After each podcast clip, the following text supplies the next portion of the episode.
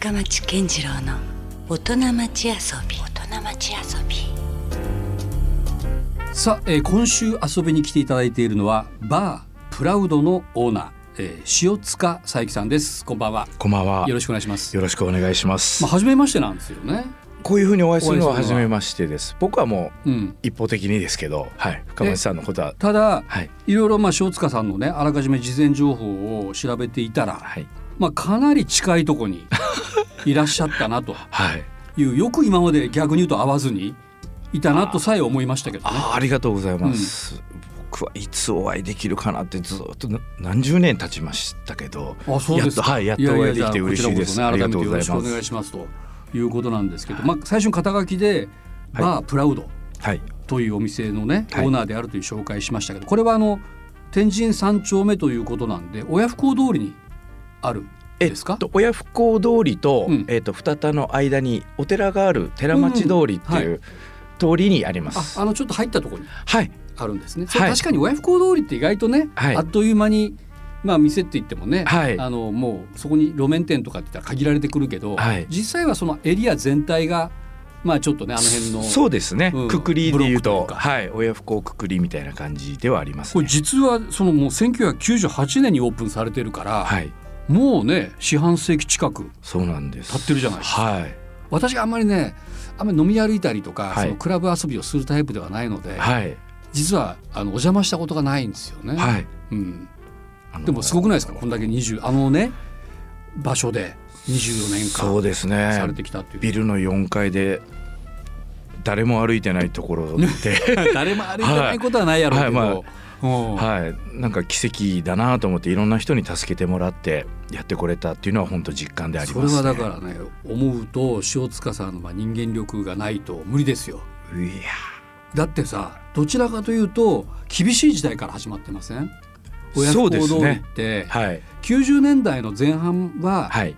い、わゆるあのマリアクラブに始まり、はい。やれマハラジャだとかなんかそういう時代があったじゃないですか。はい。確かにあの時っていうのは、まあ、僕が若い時に接してた親不孝通りではなかったけど、はい。爆発的に若い人たちがはい。集うエリアでしたよね。はいそうですね。でも98年ってどうでした？えっとまだ名残あったのかな？なんとなくなんとなくは残ってたんですけどうん。まあさすがにあの公園に人がうん。めちゃくちゃ溜まってたって時代ではもうその後ですね。ああの長間公園がね、はい。その時えらいことにひちゃがちゃになってましたけど、はい、しゃがちゃになってた頃からは落ち着いてた頃ではありましたね。なるほど、はい。でもやっぱりそう思いがあったからあえてあのエリエリアを選んだんですか、えーっと師匠が西中洲にいまして、はい、でまあも西中洲の師匠って言ったらグッディーズはい、グッディーさんなんですけど、うん。もう老舗バーですよね、はい。ソウルバー。そこで独立するにあたって、はい。やっぱりふ福岡でも有名な師匠なので、うん。まあ、僕も独立するにあたって、うん。それをお返しする形で言うと、うん。どっかの町で、うん。やっぱ名前を飛ばしたいなという気持ちがあって、はい。でそれでやっぱ僕たちは天神親不孝っていうのがちょうどブームなうん。世代、遊び世代だったのでうん。じゃあやっぱり天神だなとうん。思いまして。だからその遊んでた時代はまさにあの辺が全盛期の頃なんだよね。はいそうですね。ん。まあ、それでまあ公園あたりが先ほど言ったようにうん。人気のプレイスだったんですけど、地図を広げてパッと見た時に、うん。あら公園端っこだなと思って、うん。ではい、でこうたまたま今の物件がまあパルコ寄りというか二田寄りだったんで、い、ややっぱり町って駅に近い方が町なんじゃないかと思って うん。いまいち認知度がないあのエリアだったんですけど、うん。もうそこにうん。飛び込みまして、うんそしたらなんかどんどんどんどんうん。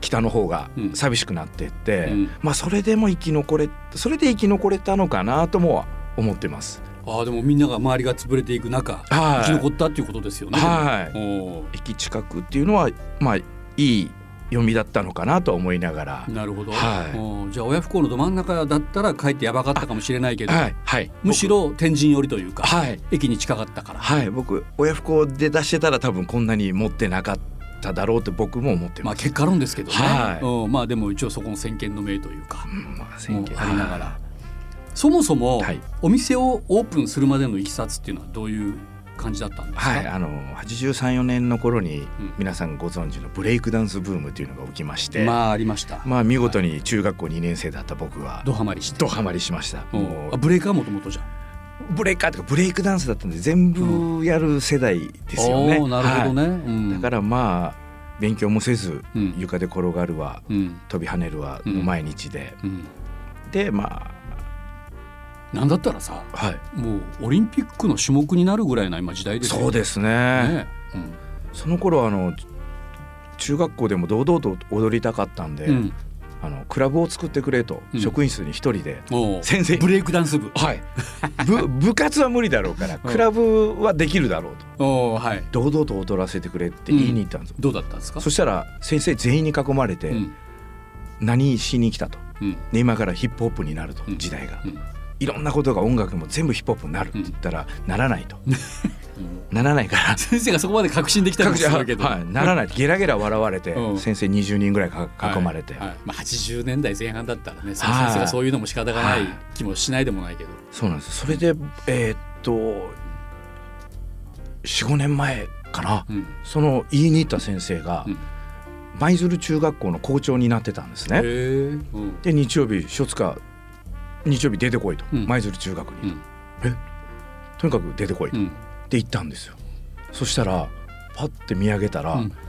第1回教育委員会ダンスコンテストっていうのが舞鶴中学校であって。なるほでそのその頃は美術の先生だったんですけど、うん。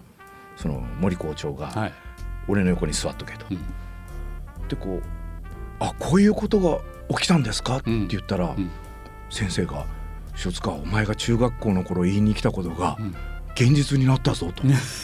覚えてて覚えててくれてたんですよ。まあ、その先生すごいじゃないですか。なあちゃんとお前ねが言ったことが現実になったぞって。当時言われてはあの時俺お前は笑うたばってんがと、うんうん。その頃しとったら俺は日本一の先生になっとったかもみたいな、うんあでも覚えててくれたのすごい僕は感動して、うんうんでそれを見せたかったのかな校長先生は。いはい。だから目の前に教育委員長の教育委員のうんお偉い方がザーって座ってる中に、僕がこうドレッドで座ってるわけですよ。うんたら最後うん皆さん校長の周りに集まって「あの子は何だ?」と。紹介もなかった？はい校長の横に座ってたただ唯一僕と嫁だけが座らせてもらってたんですよ。うんあの二人は何だと。うんたら「いやこれを30年前にやれって言ったやつなんですよ」って言って言ってくれてたらしくてうん。なるほど、はい、うんなんかそれはちょっとまあ僕の身にはなってないんですけどでもやっぱ嬉しかったでしょ？はい文化的には認められてもらって、早く言ってほしかったけども、はい。うん。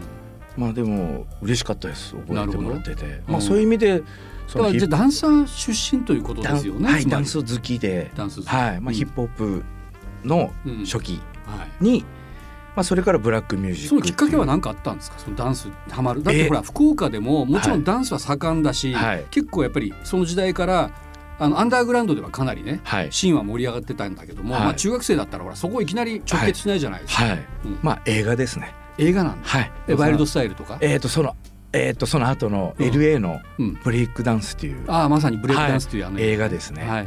あれを見てからうんあやることを見っけちゃったみたいな、うん、やっぱでもはい映画きっかけってのはありますよね。そうですね。あの時代はうん、まだ、僕らの時代で言えばほらあのそれこそ「サタデーナイトフィーバー」とか、はい。そういうのがやっぱドーンってやっぱすごく流行って、はい。一気にもうディスコがバーって街にね中洲とかできましたもんね。そうですよね、うん。だから、うんまあディスコっていう流れの一部ではうん。あると思うんですけど、そこでやっぱりこうそういったダンスとかはい。DJ とか、うん。まあ、ヒップホップ、まあ、ソウル、うん。ファンクとかいうものにちょっと興味が湧いてきて、はい。はい、でずっとそういうのが好きなはい。中学生、高校時代はい。大学と続くわけです。続くんですね。まあブームって23年で終わってしまったのでブレイクダンスブームが。うん。で今度は高校に入ると踊りやってた人たちがオタク DJ という時代がうーん。始まって。今度は DJ ブームとかがねそうなんです。はい。始まるっていう。はい、うん。そこで DJ にうん。なんとなくターンテーブル触り出して、うんで大学入ったら、はい。まあ、言うとマリアクラブとかディスコがちょうどその頃に親不孝通りがああいう形で盛り上がり始めた。はい、うん。もう大学入ったら絶対 DJ になってやるとまあでもいい時代にじゃあ青春期過ごしてるじゃないですか。そこから言えば。そうなんですけど今度高校出るぐらいにうん。バブルが弾けたんですね、ああなるほど。はい。うんただ今度大箱がどんどんなくなっていって、マリアもなくなり。あらすることがなくなってきたでまたまたこうブームによって翻弄されて、はい。でそこでまあ踊りをもう一回ちゃんと習いたいなっていう思いが出て、うん。まあ、トニー・ゴーゴーダンススタジオっていうあもう、ね LA もう世界で有名なもともと LA からはい方に。なぜか福岡にいる。そうなんです、いたといもうそれがラッキーでもうそこに今度は入り浸りまして、はい。はい、大学生活はもうそこに入り浸ってるうん。時期でした。うん、だからなんとなく分かったじゃん。そういうのがあるからこそ、はい。まあ親不孝でそういうお店はい、をしようと。そうですね。お店クラブでもなくてバーだったのはなんでなんですか？えーっとまあ師匠がソウルバーっていうのがあってそうか。そこで、はい。もう学ばさせてもらったことを、うん。まあ今度は自分で同じようにうん。すればうん。できるんじゃないかという、それをやっぱ教えてもらったのもグッディさんだったので、うん。もうこのスタイルで僕もやってみたいということでソウルバーという形で、はい、ダンスはどっかで諦めたんですか、えっとですね、まあ好きだったけどそんなに上手でもなかったので、うん。でも離れたくないっていう気持ちもあって、うん。でそこでやっぱグッディーズには世界のアーティストいうととか。まあ国内からもいっぱいいろんなね関係者が来ますよね。ダンサーも本当にすごい人たちが来られてて、うん。こんなに楽しい世界があったんだということで、まあ携わって生きていけたらっていう気持ちもあってソウルバーっていう形をちょっと継承させてもらったっていう形ですね。まあねなかなかこう福岡っていうのはダンスも独特のカルチャー盛り上がってて。でまあなんだろうなこうそういうコミュニティがしっかりねだってもうダンスでもインペリアル・ジェイビーズだったりとかに始まり、はい、まあ、ビーバップ・クルーとか、はい、ね、いろいろそういうもう全国的にもその業界でははい、もう一目置かれるようなはい、そういうシーンがねありますもんね。はい。その辺とはもう当然じゃあ密接につながっていったりはしてたんですか、もうつながってるというよりはもう一方的な憧れでう、ん。もうあの中学の頃はまあブレイクダンスにハマる前は野球部だったんですけど、またあるんですよ街でうん。ビーバップクルーのショータイムが、あーゆ夕来てたんだ。方から。はい。部活休んでいくわけですね。はいはい。でまあ、ちょうど僕もその頃の時代かどうかわかんないけど、はい。あのソラリアのイベントプロデューサーやってる時に、はい。結構ダンスイベントをちょいちょいやそうですよねりましたもんね。うん、でも次の日ケツバットが待ってるんですね。なんで？部活サボるんで。ああなるほど。バレ、はい。バレバレなんや。はい。うんもうそれでどっちがやりたいんだっていううん。気持ちになって、うんでやっぱりもうそういったハマってることの方がうん。やっぱ大事だったのでで野球部を野球部をやめてやめて。はい、でそれからさっきのうん。クラブを作ってくれみたいな、はい。うん。流れにはなるんですけど、はもうやっぱりビーバップクルーインペリアルの方たちは、うんうん、すごかったですね。よりだからその好きなダンスのことだし、はい。間近にそういう先輩たちを見ると、はい。よりだから影響を受けていくわけですよね。ーそのなんだろうこう映画見た後にビーバップクルーを知ることになるんですけど、うん。もう映画と同じことをされてたっていう時点で、うん。もう中学生の僕たちからしたらもうなんだろうの言葉に表せないうん。凄さ、うん。もう鳥肌っていうか、うん。福岡にこんな人たちがいたんだっていうことでやっぱりうん。もうやっぱ一気にファンになりましたね。なんでしょうね。ほら音楽が福岡熱いっていうのもあるけども、はい。僕も後に知るんだけどもやっぱりなんか圧倒的に全国的にもはい。福岡だけ突出してる感じはありましたねやっぱその頃はやっぱ皆さん東京じゃなくみんなアメリカに行かれてたみたいですね。うん、アメリカあるいはロンドンとか、はい。そういうとこを逆に見てたよね、はい、東京じゃなくてね。はい、うん。だからもうそこの感こう感性もやっぱ中学生ながらうん。にしびれましたね、うん。東京とかじゃなくてうん。アメリカだって言って、んだからそういった文化に直結だったっていうのもまた憧れが増したっていう部分ではうん。ありましたね。ね。はうんなるほどね。じゃあそういうダンスシーンにも出入りしながら、い、はい、うん。でまあグッディとかにいたらさ、はい、当然またそういうダンス界ともつながるし、はい、まあ、音楽の方ともつながるしみたいな、はい、ことにはなっていくわけですよね。はい。遊園地みたいでした前も なんかもうレコードでしか見たことない人たちがうん。入ってくるし、うんうんテレビでしか見たことない方たちが入ってくるし、うん。でそれをカウンター越しに接客させてもらえるっていう嬉しさもうんやっぱもう毎日本当楽しかったですね。でもその時からいずれ自分は独立するんだという夢はあったんですね。はい、もうグッディーズに入らせてもらう時から夢はもう自分で店をうん。持ちたいですっていうことはお伝えして、うん。はい、店を出させてもらいました。どうでした？この四半世紀というのは。実際一番今度オーナーになるわけですよ。はい、ね、今までそれまではこう雇われてる側だったけど。はい、うん。なんかこうさ28の終わりぐらいに店をオープンしたんですけど、はい。30代の記憶があんまりないですね。あそれはもうい忙しかった？忙しいっていうかもういろんなことが目まぐるしく変わっていってたので、うん。いつの時代にこれだったかっていう記憶がもう ガッチャガチャで、うん。はい、40代になってからようやくこうこの頃こうしたなああしたなっていうのがこう残ってるんですけど、うん。もう気が付いたら4日休んでうん改装を始めたりうん。30代の頃ですね、うん。もう気に入らなかったらもう壁ぶち割ったりとか、あもうそんなことはいもうだから僕の店13坪ぐらいなんですけど、8回ぐらい改装してます。あはなんなんやろねそのこう急になんか思い立つわけですか？い、そうです。あの、まあ酔っ払ってお昼うん。目が覚めて、うん。天井眺めてたら、うん。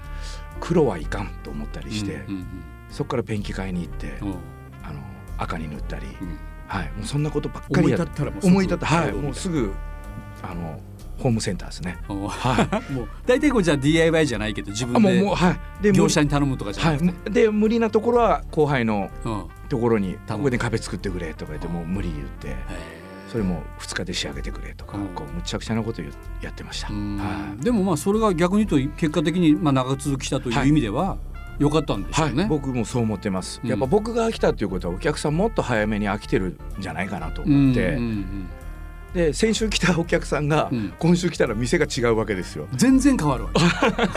なんこれって言って変わったろって言って喜んでうんまた23年後にまたぶち壊すみたいな。なるほどね。はいずっとこうある意味進化し続けてきてるわけですね。ただ単にこう老舗としてはい、残ってきてるというよりは。はい、そうですね。うんもう変わってないのはトイレだけですね。うんはい、もうあとはもういろんカウンターもいろんなところに移動して、うんはなるほどい、。はい、もういやそれってねなんかもちろんあのお店としては、まあ、今でもねずっと続いてるということなんですけども、はい何かまた別のこと始めてるでしょそうなんですよ。うんたまたま後輩がちょっとおひお昼に曲がりカレーっていうのをいろいろ始めて、はいで僕も仲良かったんで、うん。じゃあそれを広げろっていう形でうん。一緒に手を組んでた時期があって、うん。でそこでカレーと出会ったんですね。うん。はい、でその中でこうやっていく上でカレーってなんで全部茶色いんだろうっていううん。こうまた変な感覚が生まれて、はい。なんか赤とか緑とかうん。白とかできないのかとうん。言ったらいややりにくいと。うん。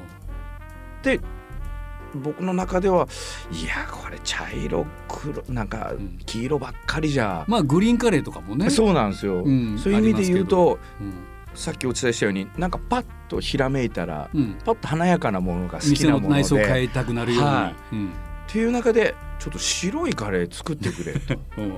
まあ確かにありそうでなかったはい。ジャンルかな。そうなんです。だからちょそうすると彼がいやまあちょっとこれは僕はうん。やりににくいとで白は嫌だと、嫌だっていうかはい、うん。っていう中で分かったじゃあ俺ちょっと自分なりにやってみるっていうことで、うん。こう作ったらまあなんとなくできて。それでも珍しくないですか？だって見見た目から入るんですか？あ僕そうです。ねだってはいほら普通は味じゃないですか、どちらかというとはい中身軽車両のエンジンでもうん側はランボルギーニがいいなみたいなこう ビジュアル重視型。僕どちらかというとそっちの方がお笑えてると思います。なるほどね、はい。でそれをじゃあいまあじゃあ白だってひらめいて、はい。じゃあその白いカレーをどうやって作るんですか？えーっとまあそこで後発組だなと思ったんですね。まあカレーっていっぱいあるからね、はい確かに、そこでちょっとやっぱこん資格を取ろうと思って、て。うん資格？はい。うん。でこういろいろ調べたらスパイスハーブコンサルタントっていう資格が。あそんな資格があるんですね、あのまあ言ったらスマホで完結できる。へっていうところがあったの、はい、通信で。あこれやったら俺もいけるかなと思っえてうん。12ヶ月ガーッとこう勉強してうん。で資格取ってそうするとやっぱりこうん覚えるうん。じゃないですか。うん。その中であもう結局うん茶色くならないうんにはこうしたらいいんだ。でもうん。スパイスはこれを使えばいいんだっていうのがなんとなくなるほど。自分の中でこううん。知識的にうん。溜まってきてたのうで、ん。もうこれはもう白白でいくという、うん。はい。何が白にさせました、えーと結果的一応にベースはココナッツあココナッツか。なんですけどまあはい。言うとグリーンカレーに近いっちゃ近いんですけど、はいうん。エスニックな雰囲気のはい。うん。まあ、その中でもうあまり人と一緒なことがしたくないので、はい、受けるかどうかは別として、いやでもこれなんか受けたらしいじゃないですか。そうなんですね。うん。一時期はちょっとコロナの間はちょっと広がったんですけど、やっぱコロナでちょっとうん。縮まっちゃってるんですけど、はまあでも今2店舗はい、すごくないですか？だってこれだけカレー戦争も激化している中ではい、後発のカレー屋さんがそこにちゃんと食い込めたっていうのは、あの食い込んだっていうよりうん全然食い込んでない。食い込んでない、はい。あだからむしろはい。ブルーオーシャンっていうか、はい。敵がいないんだ、もう全然僕は違うところに違うところポツンとうん。入れてるので、うん。なんか他のカレー屋さんが人気だとか、うん。ここはこうだって言われてもこれがまたインドカレーとかスリランカカレーとかでやろうとしたらそなかなか厳しかったかもしれないけど。その物差しに入っちゃうんですけど、はい。白いカレーっていうと他に物差しがないので うん。受けろうが受けんめいがはポツンとやれてるっていう楽しさはありまい、すね。なるほどね、はい。でもちゃんとほら味が整ってないとっていうか美味しくないとねやっぱりこれ受けないと思うんだけどやっぱり今話聞いてたら、はい。ちゃんとただ思いつきで白は浮かんだけども、はい、勉強してますもんね。そうですね自分味も。ではい。でうん。まあいつも同じのを作ってるかって言ったらまあそうでもなくて、またここもぶち壊しますかすぐ、そこでこうなんか違うまた何かを入れてみたり、うん、か常に変化していってるそうなんですよ。やっぱりよく、まあ麺作ってらっしゃる方も、天気候だったり、うんよく湿度だったりっておっしゃるじゃないですか、はいまあ本当にそうなんだなと思って。その時そのの時の季節はい。気温とかいろんな要因でまた変わっていくと。はい。僕の体調もあるあるしですね、うんうんあある時は「まあ、これ辛すぎるよ」って怒られたり。じゃあちゃんと塩塚さんが毎日手作りでしてるわけ？これ。はいあの作ってます。作っておろして。あだからその別のお店にはちゃんとおろして。はい。で、うん。あのその各お店でオーナーさんがあの綺麗に盛り付けて出してもらってます、カレー屋さんじゃないですか、ほとんどじゃ。そうなんうん、カレーもやってます。カレーもやってる。はい。で同じぐらいのあの自分なりのテンションでやってるってことですか？バープラウドとはい。その白いカレー。そうですね、テンションっていうかなんかこうあいやなんかもう一面の僕みたいな感じでうんうん。楽しませてもらってます、なるほどね、はい。うん、まあじゃあ割とこう日々なんだろうなこう目まぐるしいというか。はいなんか、ね。やりたがりではあります。やりたがりな人なんですね。はい。うん。しまいにはこの資格を使ってうん、今はハーブティーを。ああなるほど。はい。おうまあ同じだなと思って、はい。だから物を作ったりそのいろいろ考えたりするのが好きな人なんでしょそう。なんです、はい。うん、でもこれがまた出来上がるとちょっと気持ちが落ち着いちゃってっていうところをいつもみんなから怒られるんですけど。だから落ち着いたら、はい。また次に行くわけでしょそ。そうなんですよ。ね。はい。それはなんかいいとこと悪いとこがあるよね。そそうなんです。はい。はい。そうなんです。だから周り大変よね多分ね。あ周りがはい。またなんか周いいよこの人はい。みたいな。りがま本当にそうです。おまたって言われます。はうなるほど、い、はい、その繰り返しですね、うん。まあまあとりあえずですねはい。改めて復習すると、はい。えー天神三丁目にバープラウドこれが営業中。ただこれちょっとお伺いしたら、はい。全然毎日やってないらしいじゃないですか。はい。何曜日やってるんですか？えっ、と今は金曜日土曜日。2日だけ？はい。まあのなかなかじゃあ結構行ったら閉まっとるやんみたいなことになってないですか？大丈まあ夫ですそうなんですけどやっぱりちょっと平日がまだやっぱちょっとコロナ禍の影響が、はい。やっぱりこうバーってなると2点目3点目っていう流れがやっぱり今はうん。まだ、そっか、はい。やっぱ厳しいので、うん。まあちょっと今鳴りを潜めてる状態ということですか？これまあもともとだから2日間しかやらないとかっていうことではなくて？それも挑戦の一つではあります。は、はい。で平日はまあちょっと僕は愛する嫁にうん。時間をうん。使いたいな。あカレーじゃなくて？はい。カレーはただの僕の二面性な部分で、うん。やっぱり一緒にいる嫁。嫁さんと何やってるんですかじゃあ？えっ、と嫁はえっ、とパーソナルトレーナーを、はい、やってまして、もプロデューサーって形なんですけう。どで、まあ、年に1回はミス・ユニバースの、うん。えー、と福岡うん。の総合プロデューサーっていうのはあそっやってまちのことをやってるんですかはい今ははいやってましたね、はい。なるほど。でそれをちょっとサポートするような？そうですね。もう毎日疲れて帰ってくるので、うん。平日は僕ご飯とお風呂を。あ家事？育児、はいはい。育児？それがあの、うん。子供がうん。あのできまして。おう。あ、はい。できて？はい。もう。1月の29日に生まれるんですけどやっと。来年生まれるはい。わあそうそれはおめでとうございます。はいありがとうございます。だから今はちょっとうん。バックアップしてあげたいなっていう部分がありなるほど。まして。優しいんですね塩塚さんね、うん。優しいの。はい大好きなんで、おうはい。おそこまでもうのろけますか。はい。いいですねなんか。うん。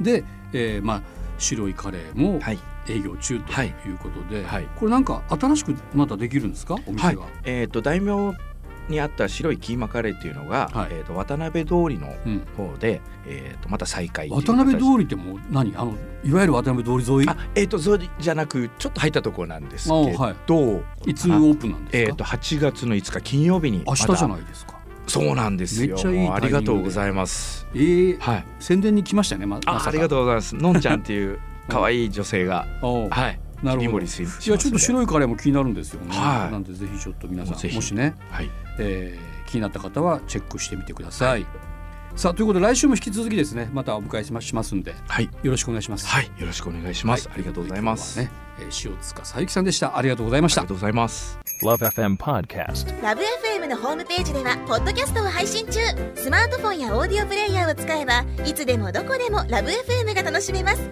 ラブ FM.co.jp にアクセスしてくださいね Love FM Podcast.